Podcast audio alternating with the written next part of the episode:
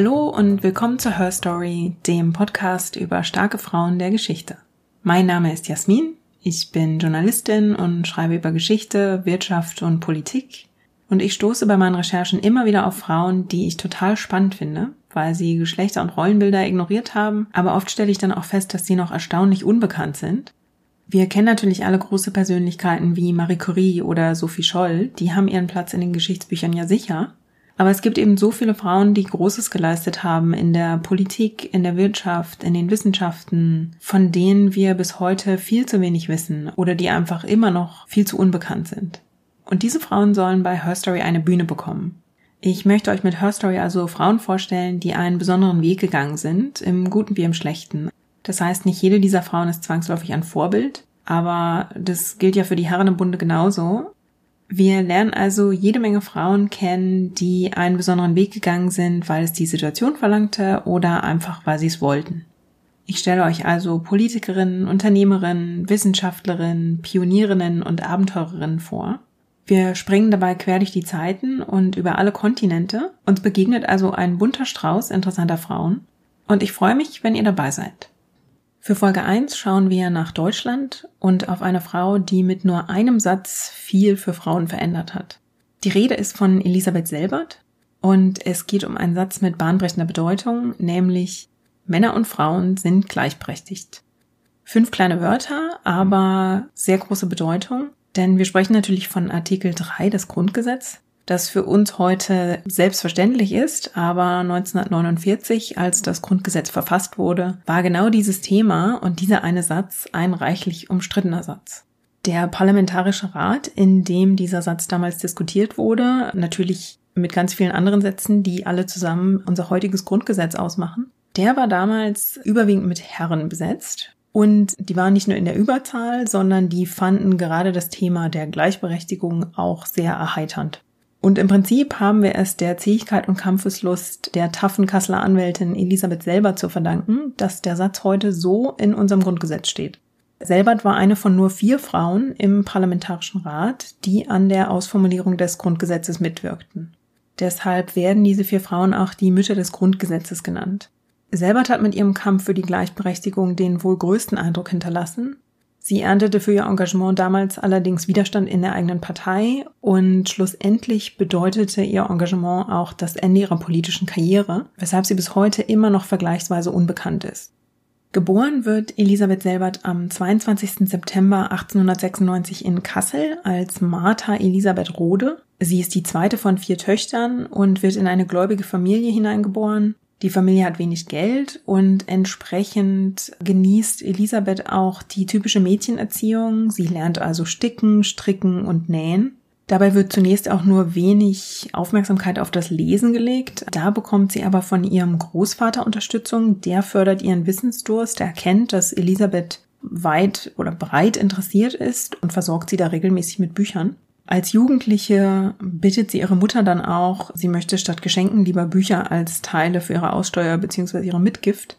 Dieser Wissensdrang bleibt für Elisabeth aber erstmal unerfüllt. Sie möchte nämlich eigentlich Lehrerin werden. Die Familie hat aber kein Geld für die Ausbildung. Das heißt, sie ist zwar an einem Oberlyzeum, einer höheren Schule für Mädchen, besucht dann ab 1912 aber die Gewerbe- und Handelsschule des Frauenbildungsvereins. Das ist seit Ende des 19. Jahrhunderts die damals gängige höhere Bildung für Frauen.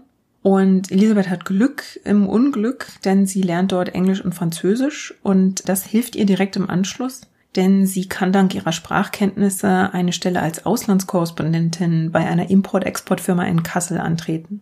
Sie tritt diese Stelle 1913 an, 1914 ist dann aber schon wieder Schluss, denn 1914 bricht der Erste Weltkrieg aus und Selbert verliert ihre Stelle direkt wieder. Sie sucht sich dann eine neue Stelle und findet eine Anstellung bei der Reichspost als Postbeamtenanwärterin im Telegrafendienst. Und 1918 lernt sie dann am Schalter Adam Selbert kennen. 1918 ist ja auch das Jahr der Novemberrevolution. Deutschland sieht den Sturz der Monarchie und das Ende des Ersten Weltkriegs. Adam Selbert ist Buchdrucker und Vorsitzender des Arbeiter- und Soldatenrats und engagiert sich in der Sozialdemokratie er nimmt Elisabeth mit zu politischen Veranstaltungen und dort hat sie quasi dann ihr erstes Zusammentreffen mit der Politik und vor allem auch mit der Sozialdemokratie und noch im gleichen Jahr, Ende 1918, wird sie SPD-Mitglied. Sie lernt dann bald auch Philipp Scheidemann kennen. Scheidemann hat ja am 9. November 1918 den Zusammenbruch des Deutschen Kaiserreichs vom Balkon des Reichstagsgebäudes verkündet. 1919 wird er Reichsministerpräsident der neu gegründeten Weimarer Republik, tritt aber noch im gleichen Jahr zurück. Und er hat im Anschluss dann noch bis 1925 das Amt des Oberbürgermeisters in Kassel inne. Scheidemann ermuntert Rode dazu, auch selbst aktiv Politik zu machen. Ihr Partner Adam Selbert ist in dieser Hinsicht auch sehr unterstützend. Und Elisabeth Rode hat jetzt den Vorteil, dass in der Weimarer Republik Frauen gerade das aktive und das passive Wahlrecht erhalten haben. Sie können also wählen und auch gewählt werden. Sie engagiert sich jetzt, schreibt Artikel, hält Vorträge und tritt immer wieder auf politischen Versammlungen auf. Und die Message, die sie dort an die Frau bringt, ist, dass sie es als Pflicht der Frau empfindet, sich politisch zu informieren und zu engagieren. Und diese Überzeugung bringt sie eben immer wieder in ihren Vorträgen und Artikeln zum Ausdruck. Sie ist damit so erfolgreich, dass sie 1919 schon einen Sitz im Gemeindeparlament in Niederzwern bei Kassel gewinnt und dort arbeitet sie dann im Finanzausschuss. Selbert sagt später, dass sie sich absichtlich in den Finanzausschuss wählen lässt, weil sie sich eben nicht auf typische Frauenthemen wie Fürsorge festlegen lassen will. Obwohl ihr erstes politisches Amt sich also mit Finanzfragen beschäftigt, engagiert sie sich weiter für die Gleichberechtigung und tritt im Oktober 1920 als Delegierte bei der ersten Reichsfrauenkonferenz in Kassel auf Dort trifft sie jede Menge Frauen, die in der Weimarer Nationalversammlung sitzen und ist von denen ziemlich beeindruckt.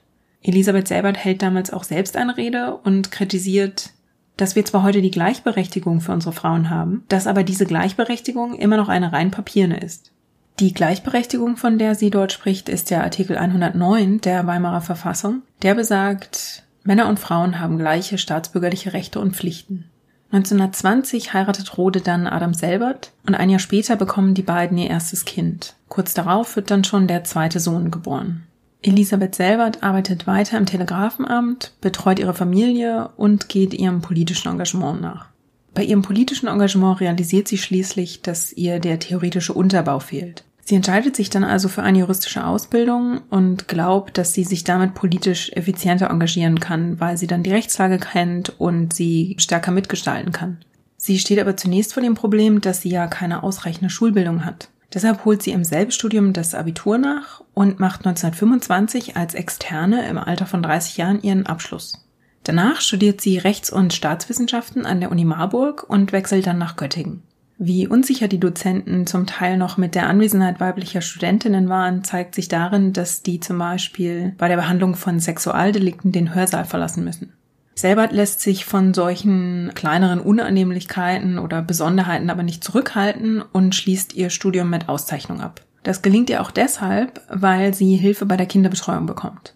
Ihre Großmutter kümmert sich um die Enkel, ihre Schwester hilft im Haushalt und der Ehemann kümmert sich nachmittags um die Söhne.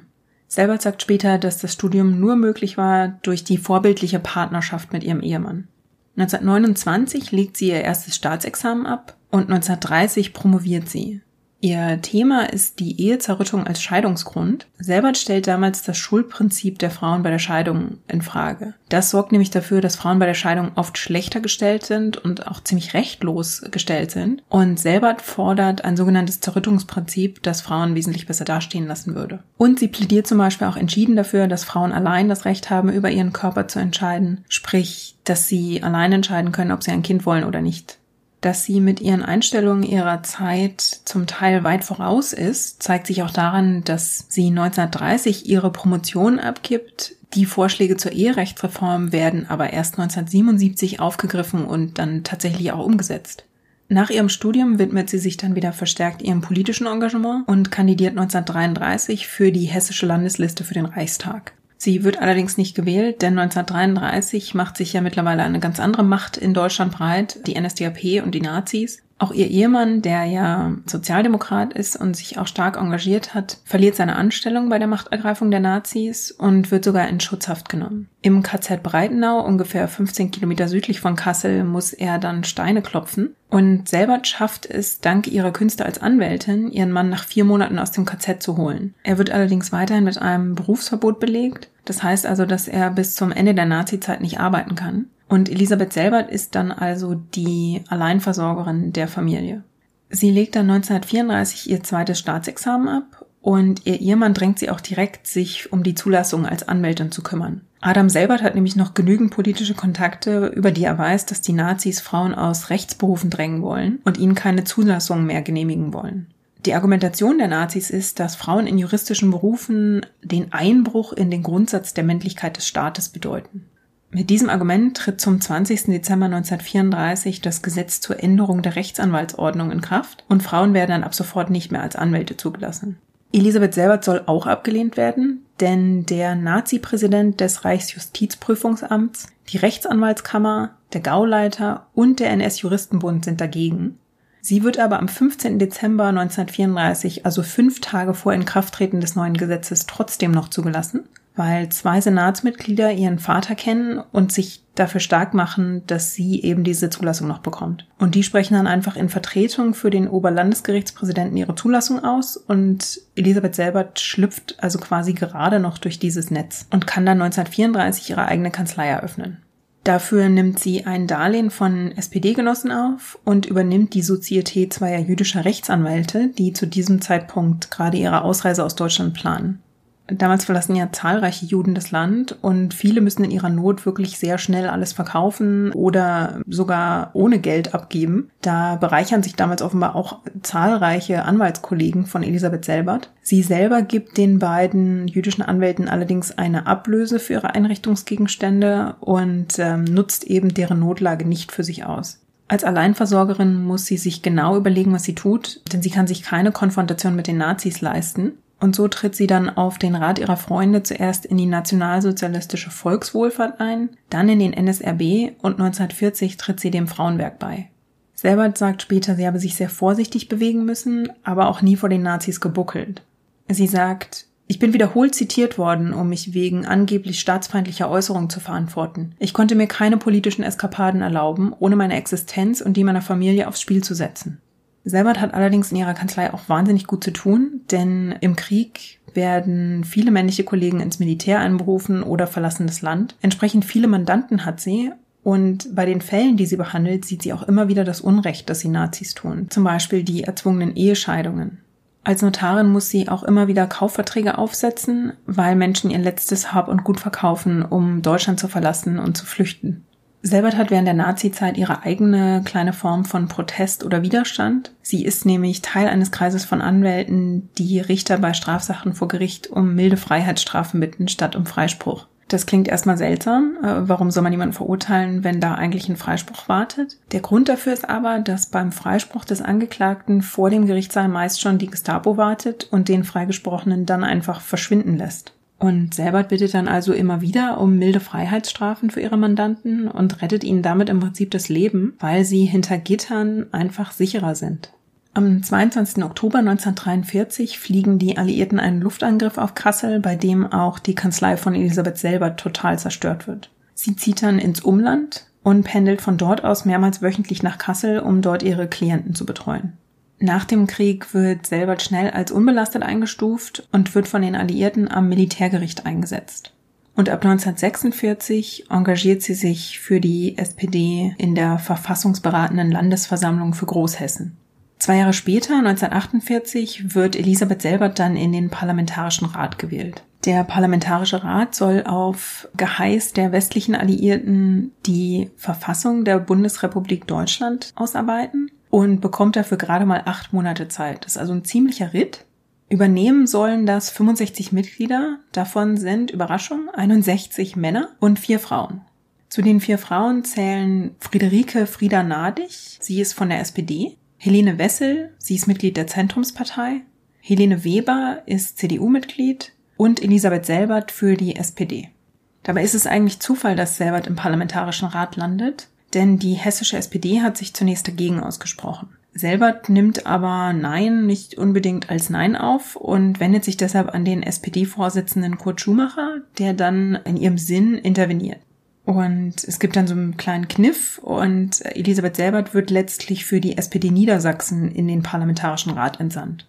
Am 1. September 1948 gibt es dann einen großen Festakt im Zoologischen Museum König in Bonn. Und dort sitzt man dann inmitten von ausgestopften Tieren für einen Festakt, um das Zusammentreten des Parlamentarischen Rats zu feiern. Selbert nennt das Ganze später eine Krematoriumsfeier und sagt, Es war also nicht etwa ein Fanfarenstoß zum neuen Anfang, sondern der Ausklang vom Ende. Also es muss wirklich eine sehr seltsame Stimmung gewesen sein, dort zwischen starrenden toten Tieren zu sitzen, sprichwörtlich im alten Muff die Ausarbeitung, Gott sei Dank, findet dann nicht inmitten der toten Tiere statt, sondern passenderweise an der Pädagogischen Akademie in Bonn. Da gibt's Fotos, wie die Delegierten dann an Schülerpulten oder Studentenpulten sitzen. Ist also wirklich eine schöne Kulisse für die Arbeit, die dort getan wird. Und insgesamt haben die Entsandten jetzt acht Monate Zeit, um das neue Grundgesetz auf den Weg zu bringen. Die Gruppe ist zusammengesetzt aus 27 CDU-Abgeordneten, 27 SPD-Abgeordneten, fünf FDP-Abgeordneten, zwei Kommunisten, zwei Mitgliedern der Deutschen Partei und zwei Mitgliedern des katholischen Zentrums. Die Neue Zeit ist damals noch eine Tageszeitung in der Besatzungszone, meckert damals schon, im Parlamentarischen Rat ist die deutsche Frau zahlenmäßig viel zu gering vertreten. Denn, wie gesagt, dort sitzen ja nur vier Frauen Selbert setzt sich im Parlamentarischen Rat zunächst für die Schaffung des Bundesverfassungsgerichts ein, weil es ihr um den Schutz der Grundrechte geht. Sie hat ja als Anwältin in der Nazi-Zeit wirklich aus erster Hand gesehen und erfahren, wie das Rechtsprinzip komplett zusammengebrochen ist. Und die Nichteinmischung des Staates in die Rechtspflege ist ihr deshalb jetzt total wichtig.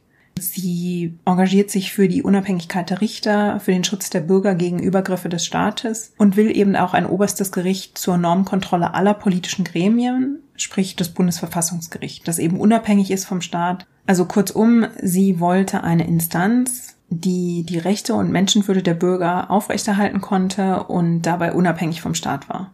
Sie engagiert sich zu Beginn auch deshalb noch gar nicht so sehr für die Gleichberechtigung, weil sie schlichtweg denkt, dass es eigentlich gar kein Problem sein wird. Im Zweiten Weltkrieg haben Frauen ja bewiesen, dass sie Deutschland aufrecht halten konnten. Sie haben Familien zusammengehalten, sie haben unaussprechliches Leid erfahren und haben Deutschland sprichwörtlich mit wieder aufgebaut. Also man denke nur mal an die Trümmerfrauen. Insofern ist es Elisabeth Selbert jetzt völlig unverständlich, warum die Gleichberechtigung oder die Gleichstellung von Frau und Mann jetzt noch ein großes Thema sein soll.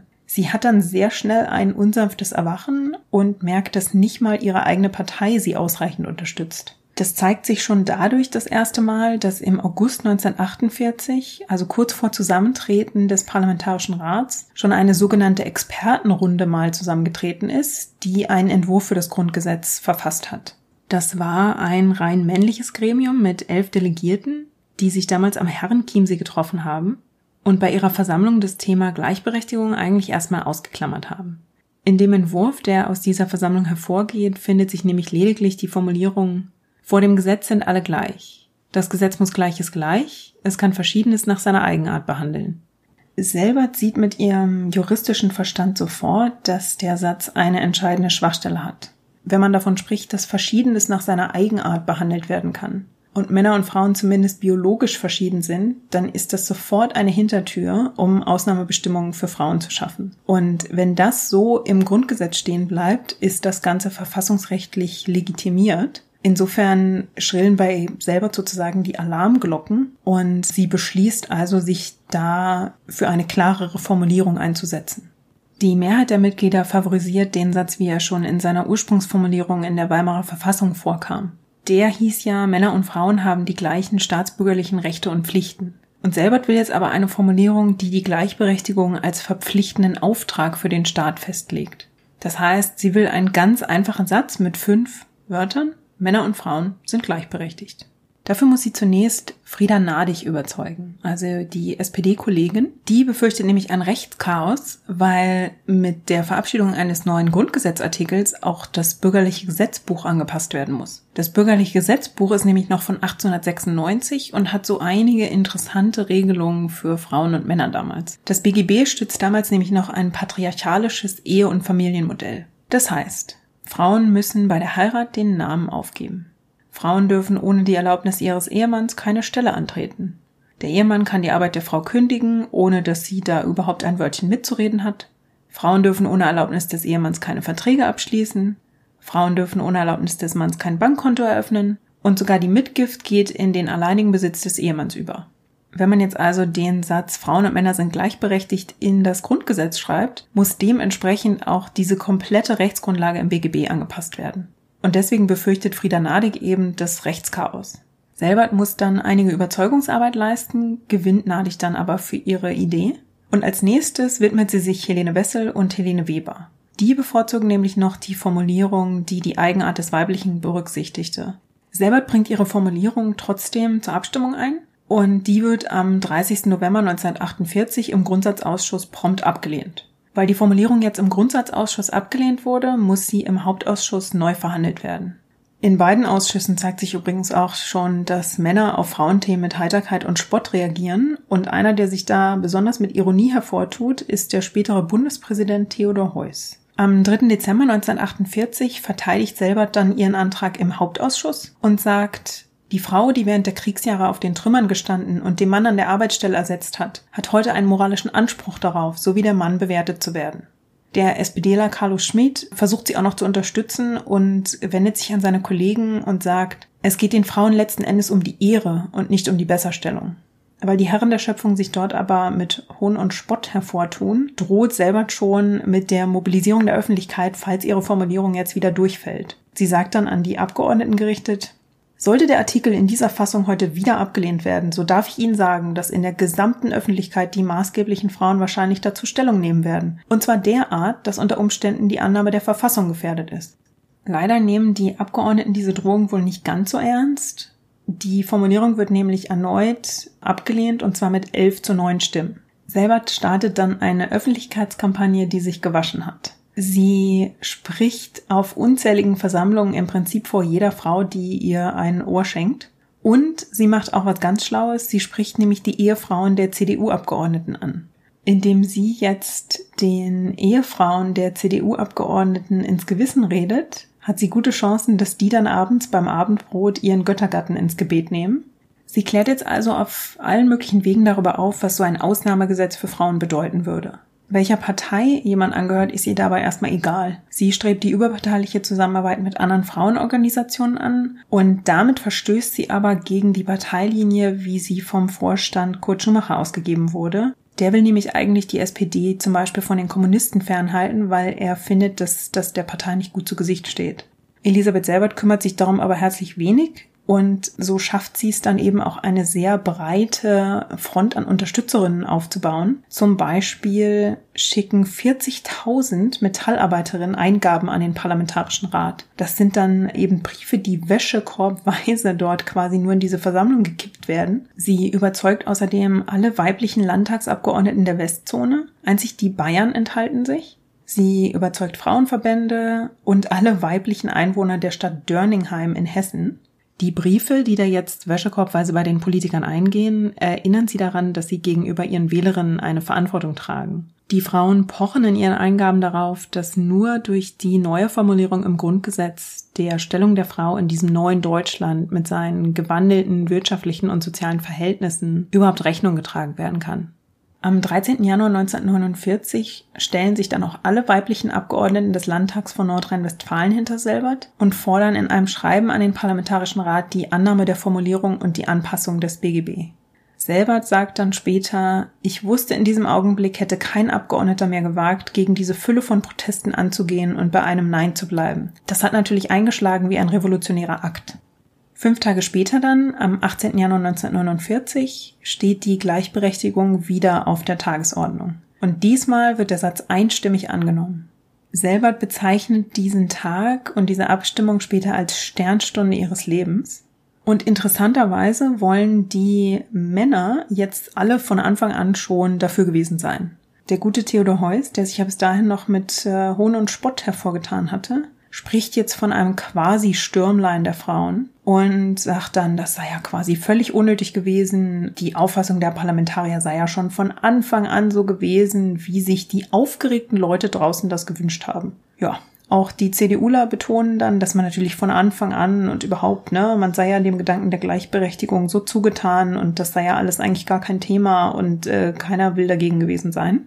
Elisabeth Selbert ist da, glaube ich, relativ großzügig. Sie reitet da jetzt nicht drauf rum. Das ist vielleicht auch noch ein Unterschied zum heutigen Gebaren mancher Parlamentarier. Sie hält am nächsten Tag eine Rundfunkansprache und sagt, Der gestrige Tag, an dem im Hauptausschuss des Parlamentarischen Rates in Bonn dank der Initiative der Sozialdemokraten die Gleichberechtigung der Frau in die Verfassung aufgenommen worden ist, dieser Tag war ein geschichtlicher Tag. Eine Wende auf dem Wege der deutschen Frauen der Westzonen. Lächeln Sie nicht. Es ist nicht falsches Pathos einer Frauenrechtlerin, das mich so sprechen lässt. Ich bin Juristin und unpathetisch. Und ich bin Frau und Mutter und zu frauenrechtlerischen Dingen gar nicht geeignet. Ich hätte frauenrechtlerische Tendenzen auch nicht nötig in meiner Partei, die die Gleichstellung der Frau seit der Zeit eines August Bebel vor Jahrzehnten, und zwar seit den 90er Jahren des vorherigen Jahrhunderts, verfochten hat. Ich spreche aus dem Empfinden einer Sozialistin heraus, die nach jahrzehntelangem Kampf um die Gleichberechtigung nun das Ziel erreicht hat. Statt sich also selbst zu loben, stellt Elisabeth Selbert mit dieser Rede ihren Erfolg direkt in die Parteilinie und macht ihn damit zum Erfolg der gesamten SPD. Einige Monate später, am 23. Mai 1949, folgt dann die Verkündung des deutschen Grundgesetzes durch Kanzler Konrad Adenauer. Für die Änderung der familienrechtlichen Bestimmungen im BGB hat man eine Übergangsfrist festgesetzt. Die läuft bis 1953. Bis dahin soll das BGB also angepasst werden. Die Adenauer Regierung lässt diese Frist jetzt direkt verstreichen und es dauert noch einmal bis 1957, bevor das Gleichberechtigungsgesetz verabschiedet wird und Artikel 3 dann im BGB konkret umgesetzt wird.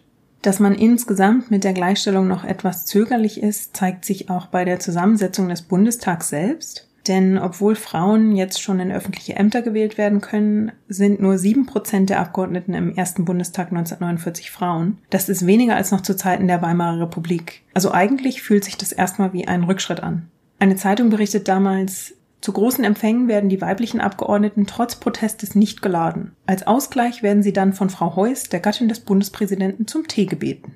Man macht also nur langsam Fortschritte und die Adenauer Regierung lässt eben nicht nur diese erste Frist verstreichen, auch danach wird es jetzt nicht wahnsinnig viel schneller mit der Gleichberechtigung. Die Anpassung des BGB erfolgt ja, wie gesagt, erst 1957. Da wird das sogenannte Letztentscheidungsrecht gekippt. 1977 wird dann das Ehe- und Familienrecht reformiert.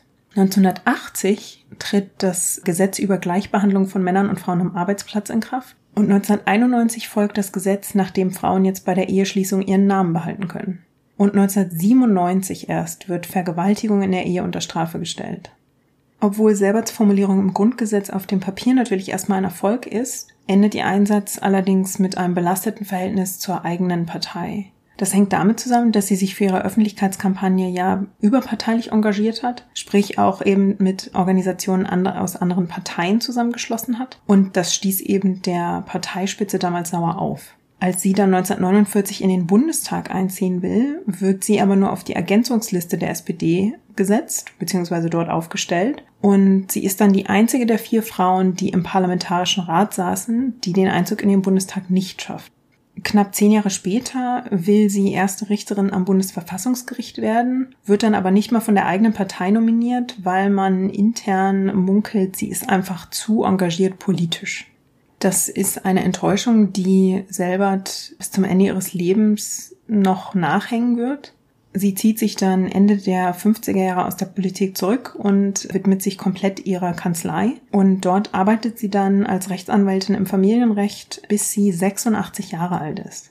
1965 stirbt ihr Mann. Selbert engagiert sich auch weiterhin für die Gleichstellungsfrage bzw. äußert sich auch immer wieder dazu öffentlich. 1980 schreibt sie, Fest steht, in einer Demokratie ist staatliches Leben, ist ein Gemeinschaftsleben ohne die Gleichberechtigung von Mann und Frau nicht möglich, nicht denkbar und auch nicht vertretbar. In einem Interview 1980 macht sie auch ihre Enttäuschung über Lohnungleichheit deutlich Luft. Sie sagt damals, es steht völlig außer Zweifel, dass die Differenzierung der Entlohnung von Frau und Mann grundgesetzwidrig ist, verfassungswidrig. In einer Industriegesellschaft wie der heutigen ist die arbeitende Frau fester Bestandteil. In einer Demokratie muss die Gleichberechtigung auf dem Gebiete des Arbeitslohnes wie überhaupt in der Wirtschaft und im gesellschaftlichen Leben völlig anerkannt und durchgeführt werden. Elisabeth Selbert stirbt am 9. Juni 1986 im Alter von fast 90 Jahren in Kassel, wo sie wenige Tage später fast unbemerkt von der Öffentlichkeit auf dem Hauptfriedhof beigesetzt wird. Immerhin haben Frauenbewegungen schon zu ihren Lebzeiten angefangen zu verstehen, welche Rolle Elisabeth Selbert für die Gleichberechtigung der Frau in Deutschland gespielt hat. Und so sind ihr noch zu Lebzeiten einige Ehrungen zuteil geworden. Unter anderem hat sie schon 1956 für ihre Arbeit beim Wiederaufbau der Bundesrepublik beziehungsweise eben für ihre Arbeit am Grundgesetz das Bundesverdienstkreuz bekommen. 1983 wurde der Elisabeth Selbert Preis initiiert und der ehrt seitdem Frauen und Journalistinnen, die sich für die Chancengleichheit stark machen. Und ein Jahr später, 1984, wurde Selbert dann Ehrenbürgerin in Kassel. Zwei Jahre bevor sie in ihrer Heimatstadt dann stirbt. Und damit sind wir am Ende von Folge 1. Vielen Dank fürs Zuhören. Ich hoffe, es hat euch Spaß gemacht. Ich hoffe, es war interessant und unterhaltsam für euch interessant und unterhaltsam genug, dass ihr auch beim nächsten Mal wieder einschaltet. Dann stelle ich euch eine neue beeindruckende Frau vor. Und wenn ihr bis dahin Anmerkungen oder Anregungen habt oder Ideen, wen ich unbedingt vorstellen sollte, dann schickt mir doch eine Mail an feedback at herstorypod.de. Ihr könnt dem Podcast auch auf Social Media folgen, auf Twitter unter at herstory-pod und auf Instagram unter herstory-pod. Also vielen Dank nochmal, dass ihr bei Herstory dabei wart ich freue mich auf die nächsten Folgen mit euch, hoffe, dass ich euch dann wieder begrüßen kann und bis dahin sage ich, lasst es euch gut gehen.